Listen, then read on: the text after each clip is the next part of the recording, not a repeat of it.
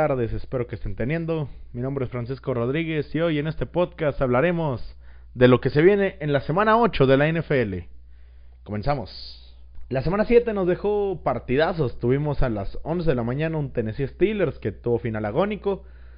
Después, a las en el siguiente horario tuvimos eh, los partidos no estuvieron tan parejos en ese horario. Después, domingo por la noche un partido impresionante entre Cardenales y los Seattle Seahawks que acaba ganando Cardenales y en el Monday Night un partido que dio cosas interesantes entre Rams y Bears. Y ahora es el turno de los Carolina Panthers y los Atlanta Falcons de abrir esta semana 8. Partido muy interesante porque parece que con la salida del general manager y de Dan Quinn, los Atlanta Falcons han cambiado. Se llevaron una victoria fácil sobre los Vikings y de nuevo una derrota agónica, dolorosa, esta vez contra los Leones de Detroit. Por otro lado, los Panthers vienen de una muy, muy dura derrota ante los Santos de Nueva Orleans. Joe Sly estuvo muy cerca de poner a los Panthers empate en un intento de 65 yardas. Le faltaron dos o tres yardas para que fuera bueno ese gol de campo. En las apuestas está favorito Carolina por tres puntos. Con justa razón, podría ser incluso más.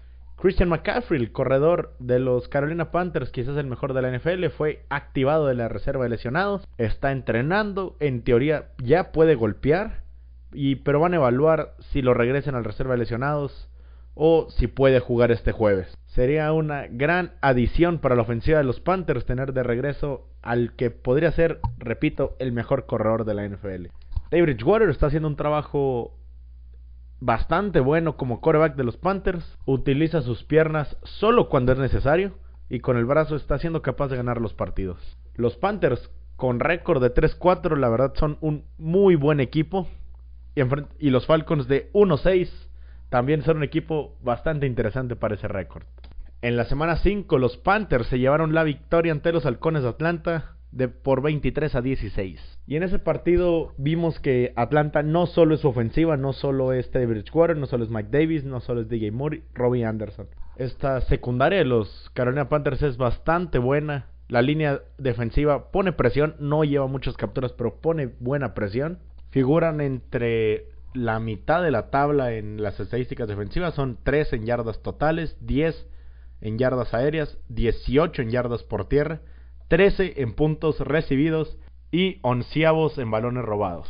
Donde puede mejorar mucho Carolina con Christian McCaffrey. Son número 11 en ataque aéreo, la ofensiva de los Panthers, pero por el ataque terrestre número 21. Y esto también refleja en los puntos anotados, son el número 25, por ejemplo 23.1 puntos por partido. Y este problema viene porque los Carolina Panthers son un muy mal equipo en zona roja. Con un 52% de efectividad, los Panthers son la ofensiva número 27 en zona roja. Promedian algo así como 62.5 el resto de los equipos de la NFL. Pero afortunadamente para ellos se enfrentan a una defensa que es todavía peor en zona roja, son la número 28 de la NFL. Y yo creo que ahí va a estar la diferencia del partido. Carolina va a poder anotar en las últimas 20 yardas y los Panthers se van a llevar este partido. Me impresionó bastante el trabajo que está haciendo Matt Rule con la defensa de los Panthers. Está haciendo bastante mejor de lo que muchos habríamos anticipado. Y también el trabajo de Joe Brady, que era el encargado del ataque aéreo de LSU el año pasado. Está haciendo un muy buen trabajo. Vemos muchas jugadas explosivas entre DJ Moore, Robbie Anderson y Teddy Bridgewater. Después, a las 11 de la mañana, el domingo, tenemos un Indianapolis Colts visitando el Ford Field ante los Leones de Detroit. Para mí este es un auténtico partidazo y muchas cosas que me gustaría ver. Rivers se fue por la puerta grande la, semana pasada con la remontada sobre los Bengals en un partido que empezó de manera nefasta yéndose creo que 24-3 al medio tiempo. Va a ser importante para los Leones de Detroit detener el ataque terrestre de los Colts. Jonathan Taylor y esa línea ofensiva todavía no acaban de explotar todo su potencial por tierra. Y los Lions han jugado bastante bien contra el ataque terrestre estas últimas tres semanas. Contra James Robinson y los Jaguars los detuvieron en menos de 30 yardas terrestres. A los Falcons solo en 66 yardas por tierra. Así que este partido tiene toda la pinta de que si alguien les va a tener que ganar el juego, va a tener que ser Philip Rivers con su cuerpo de receptores. La defensa aérea de los Lions quizás no sea la mejor, es la número 20 de la NFL. Han permitido 248 yardas en promedio por partido y han permitido 27 puntos por partido. Son la número 20 de la NFL. Del otro lado del balón tenemos a la defensiva de Colts, que es de, lo mejor que hay en la NFL. Número 2 en yardas, número 2 en yardas por aire, 3 en yardas terrestres, cuarta en puntos recibidos y 9 en intercambios de balón. Tiene pinta de que va a ser un partido muy complicado para Matt Stafford ante DeForest Buckner y esa línea defensiva. La semana, los Colts vienen de semana de descanso y les puede haber caído en un inmejorable momento. Ya va a regresar Darius Leonard, alma y corazón de esta defensiva. La defensa de los Colts va a ser capaz de, detener al ataque aéreo de Matt Stafford y el ataque terrestre con DeAndre Swift, Karen Johnson y Adrian Peterson. Y Philip Rivers si los Colts van a superar a los Lions. Después, también a las 11, Minnesota Vikings contra los Packers de Green Bay. Para mí Aaron Rodgers me mostró la semana pasada que él sigue estando bien, pero el problema para Rodgers sigue siendo el mismo de siempre. Es pésimo cuando le ponen presión. Claro, sí, Rogers es capaz de hacer pases impresionantes, escapando de la presión, pero cuando esta presión es constante y es jugada tras jugada, Rogers no puede mantenerse. Así le pasó contra Bucaneros, así le pasó contra San Francisco el año pasado, y a esta altura de su carrera parece que le va a seguir pasando hasta que se retire. Yo creo que Green Bay va a ganar este partido fácil. Minnesota no le va a poder poner la presión que le puso Tampa Bay. Y del otro lado, Minnesota prácticamente dio la temporada por perdida. Yannick Ngakwe ya, está, ya es parte de los Baltimore Ravens. Los Vikings ya están pensando en el año que entra. Ahorita están evaluando jugadores. Y no creo que sean capaces de ganarle a los Packers, cosa que no pudieron hacer en la semana 1. Pasamos rápidamente al partido con la línea más alta de toda la temporada. La línea abrió en menos 21. Ya hubo unos ajustes, está en menos 19 y medio. Kansas City recibe a los New York Jets. La gente que es morbosa estará pensando que Le'Veon Bell va a enfrentar a su ex equipo. Los Jets para mí mostraron una clara mejoría la semana pasada. Durante el primer tiempo Sam Darnold dio un partidazo. Bueno, un buen partido, 11 de 15, 115 yardas y una, una intercepción. Además, muy buenas jugadas durante ese partido de Sam Darnold. La verdad, no es el culpable de la derrota. Lógicamente tiene gran parte de la culpa. El ataque terrestre lució bien con la Michael Pirine y también con Frank Gore, aunque todos sabemos que a los Bills se les puede correr fácil, si no pregúntales a Clay Edwards Eller que les corrió 170, 180 yardas la semana antepasada. Kansas City por otra parte viene de ganar 43-16 a los Broncos de Denver. En el primer partido con nieve de la temporada yo creo que va a ser un partido muy similar este. Los Kansas City Chiefs se van a imponer de inicio a fin, van a ganar. Y si no lo hacen por más de 14 puntos, algo mal pasó en el partido. Siguiente partido tenemos un partido muy interesante, la verdad. Si no sabes qué ver, deberías de ver este juego. Las Vegas Raiders visitan a los Cleveland Browns. Los Browns vienen de sufrir una terrible pérdida con la lesión de Odell Beckham Jr. Mayfield dio un auténtico partidazo para llevarse la victoria contra los Bengals. De nuevo, Mayfield cumple contra Bengals. Y del otro lado, tenemos a unos Riders que la verdad están haciendo buen partido contra Tampa Bay. Pero al último, Tom Brady fue de más deficiente. La ofensiva cometió errores. Una intercepción por ahí de Derek Carr en un drive para poner el partido más parejo. Y a pesar de haber llegado al último cuarto con el partido más o menos parejo, 24 a 17. Los Bucaneros ampliaron esa ventaja y ganaron 45 a 20. Derek Carr sigue haciendo muy buenos partidos. Está entre los mejores corebacks, en mi opinión, en estos momentos en la liga. Por ahí todavía le falta esa química con Henry Rocks. Ha fallado algunos pases que pudieron haber terminado en anotación con el receptor de la primera ronda. Pero la verdad sigue siendo bastante efectivo Derek Carr. Para mí este partido es de lo más interesante. Los Browns arrancan con favoritos en dos puntos y medio yo creo que la defensiva va a poder detener el ataque terrestre de los Browns. Les va a costar correrle a los Riders. Pero finalmente Baker Mayfield va a poder complementar el ataque y los Browns deberían de llevarse esta victoria. ¿Y cómo va a estar ese norte de la americana? Esta misma semana el equipo de Pittsburgh visitará a los Ravens de Baltimore. Cuatro puntos favoritos Baltimore. Este partido es el más interesante de la semana, la verdad. Eh, el duelo entre los líderes del norte, los Ravens 6 y 1, no, 5 y 1 ya descansaron. Y los Steelers 6 y 0. El partido en el que jugará el último invicto de la NFL es el que se al que lo tendrán que ver los antiguos campeones Delfines de Miami. En este partido yo creo que lo que va a dominar es las defensas, es, lo, es la lógica. Esta temporada Lamar Jackson no ha sido lo que fue el año pasado, lo hemos visto sufrir mucho con su brazo, no ha lanzado bien.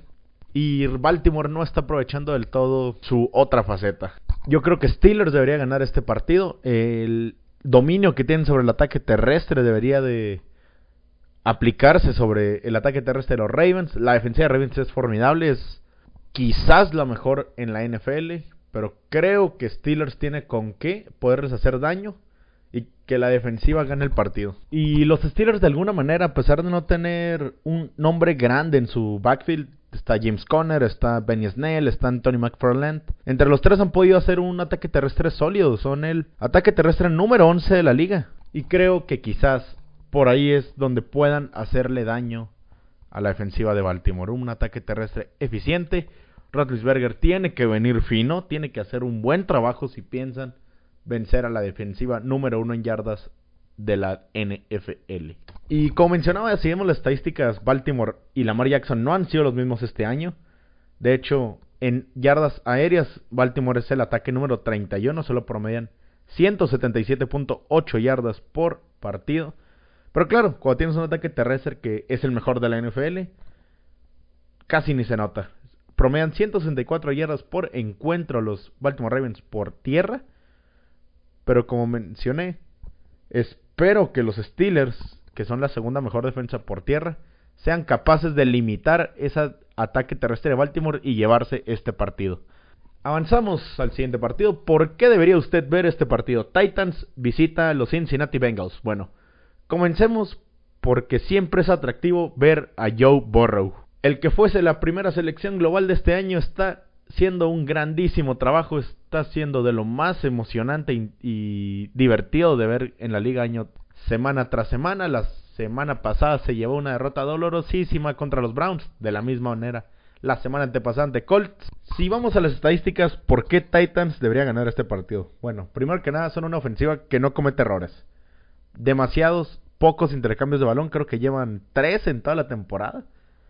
Y del otro lado es una defensiva que roba muchos balones. Son número 7 de la NFL. Y si nos vamos a los Bengals, todo lo contrario, han sido un desastre.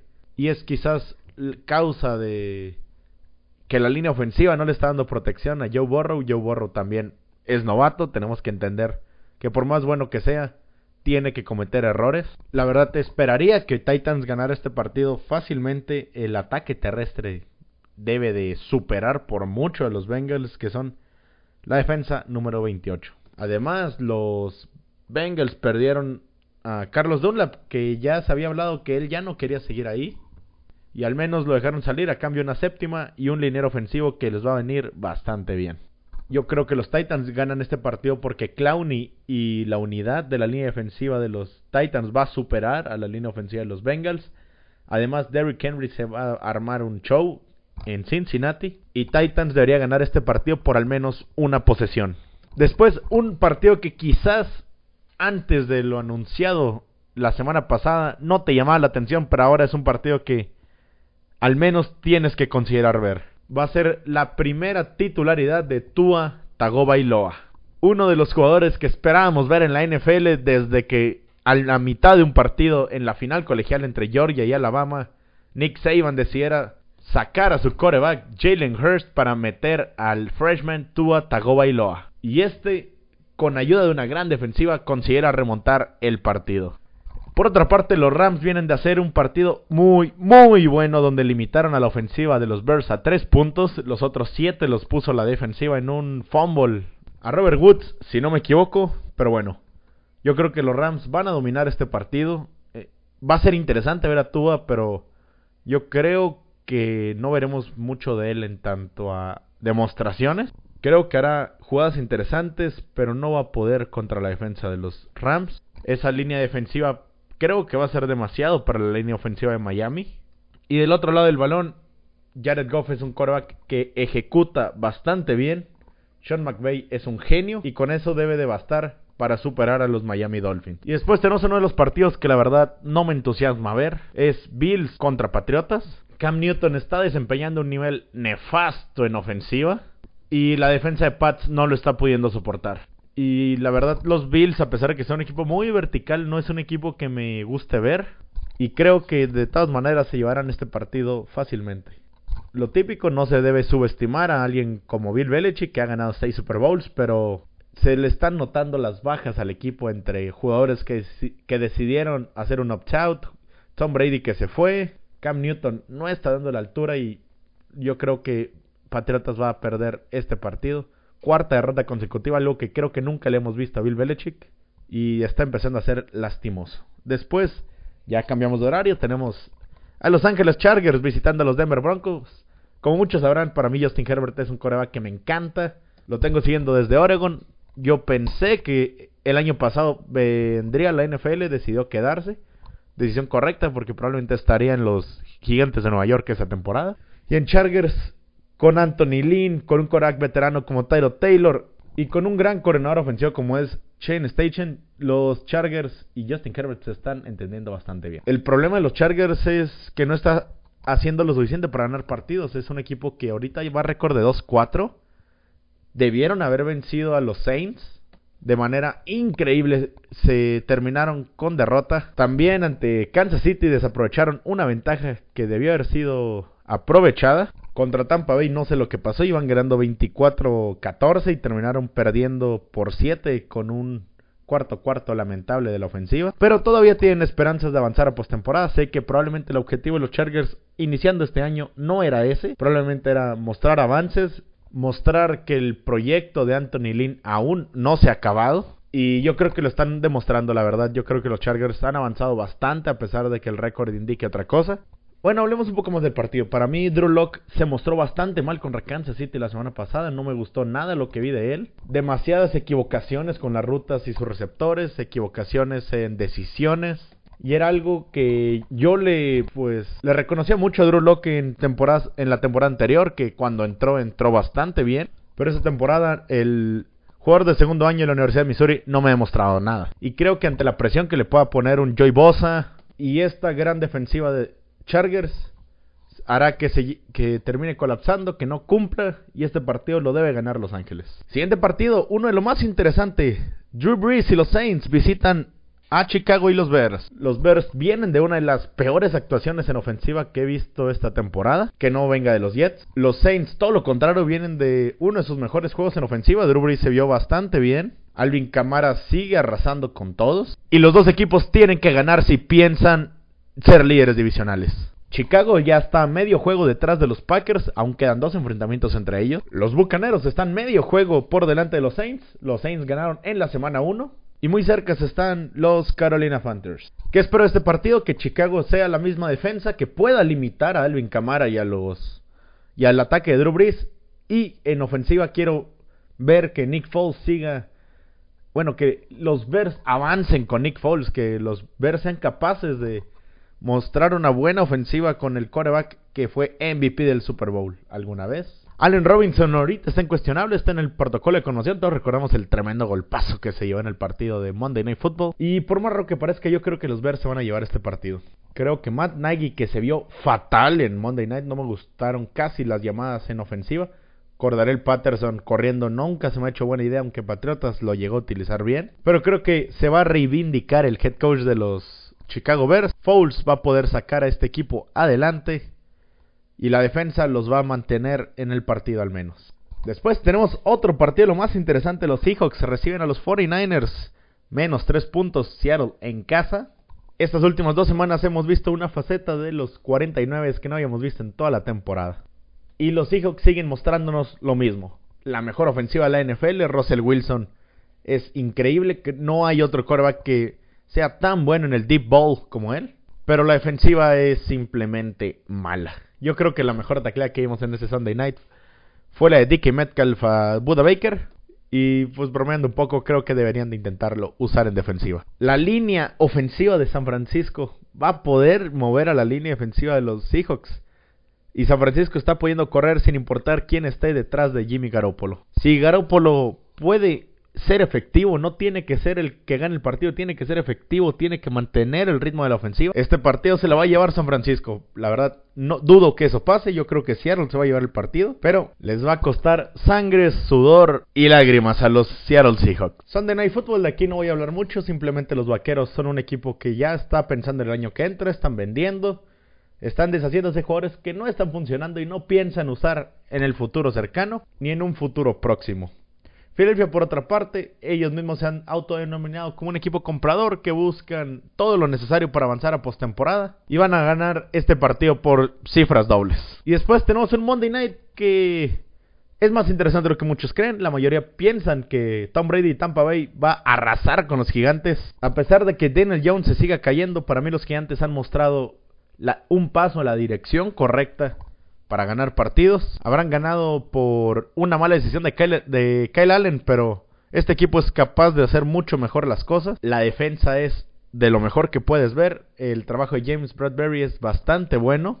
Blake Martínez sigue siendo líder tacleador en la liga sin importar el equipo. En Gigantes está haciéndolo bastante bien. Kyle Fackrell, a pesar de lo poco que cobra, la verdad es una ganga. Está jugando muy bien. Y esta defensa va a ser capaz de mantener el partido a los gigantes de Nueva York. Esperemos que Daniel Jones mejore, porque con Daniel Jones a mí me pasa algo muy curioso, la verdad. Yo creo que Daniel Jones, por donde lo veas, te puede dar y da de todo.